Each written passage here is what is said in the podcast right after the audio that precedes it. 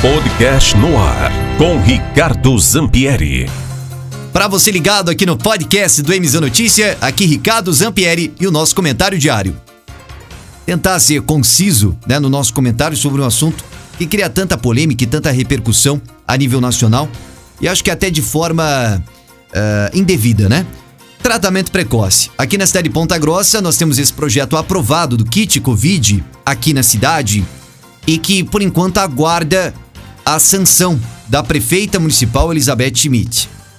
E esse é o ponto que nós queremos comentar. Nós precisamos de um gestor, um líder que tenha posição.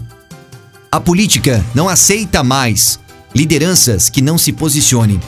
Porque quando uma liderança ela tem oposição, o posicionamento claro, você sabe o que pode e o que não pode vir. Você não vai concordar com tudo que o seu político, a sua liderança ou a pessoa que comanda a sua cidade talvez tenha de decisão.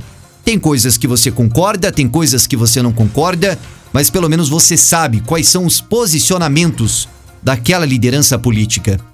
A política hoje é assim. Infelizmente, nós temos também aqueles políticos, os famosos em cima do muro. E esse é o maior problema, porque deles é nebuloso, é uma neblina. Você não sabe o que pode sair de lá, que surpresa pode vir de lá.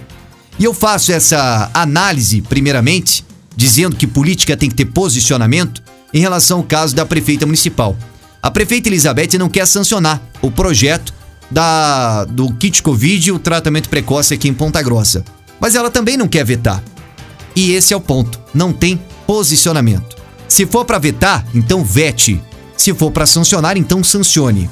Agora, ficar em cima do muro e esperar o prazo para que aí fique para a Câmara Municipal sancionar o projeto não é digno de uma liderança, porque nós precisamos de líderes que tenham posicionamento. Em relação à questão do tratamento precoce, que ocorre aqui na cidade de Ponta Grossa, é um projeto aprovado, tá certo? Que nós temos aqui na cidade. E aí, respeitando, é claro, se você é a favor ou contra. Mas a minha opinião é aqui no rádio é que nós estamos falando de saúde. Se você não quer tomar, não tome.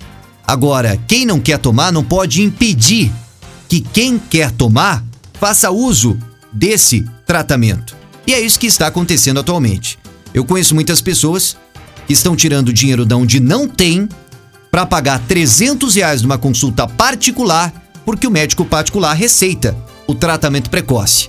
Mas a rede pública não pode receitar, porque infelizmente nós temos as pessoas que não deixam. Esse tratamento hoje já é né, é, aprovado pela maioria da população. E eu confesso para vocês, pessoal, que inicialmente quando veio toda essa história, eu imaginei que fala que seria mais uma questão política, né? Do, do, do Bolsonaro com os outros, né? Com a oposição. A oposição não quer uma coisa, o Bolsonaro quer outra e fica naquela linha política. E realmente eu tinha um pé atrás com isso. Agora, após tantos depoimentos de tantas pessoas, próximas ou não, que conversaram comigo e falaram, Ricardo, eu tomei no início e melhorei desde então. Eu até não era muito a favor, tomei e melhorei. E eu realmente me salvei por causa desse tratamento. Então, por isso, por questão médica, eu sou a favor. Inclusive, é até engraçado, né? Porque os militantes políticos, esses que pregavam a ciência, vamos falar de ciência, agora eles são contra a ciência. Porque a própria classe médica está receitando e é a favor do tratamento precoce. Mas a militância que defende a ciência quer saber mais do que a própria ciência, nesse caso, mais do que os próprios médicos. Curioso, não? Agora, mais uma vez, ressalto: você é contra? Não precisa tomar. Agora, não impeça de que quem é a favor possa ter a oportunidade do médico da saúde pública receitar o tratamento precoce a essas pessoas. Sempre é importante considerar que a gente nunca recomenda automedicação e você tenha a indicação de uma prescrição médica. Portanto, meu comentário do dia de hoje: tratamento precoce. Sendo tratamento precoce ou não, esse projeto de lei ou outro, nós precisamos de uma liderança política que tenha posicionamento.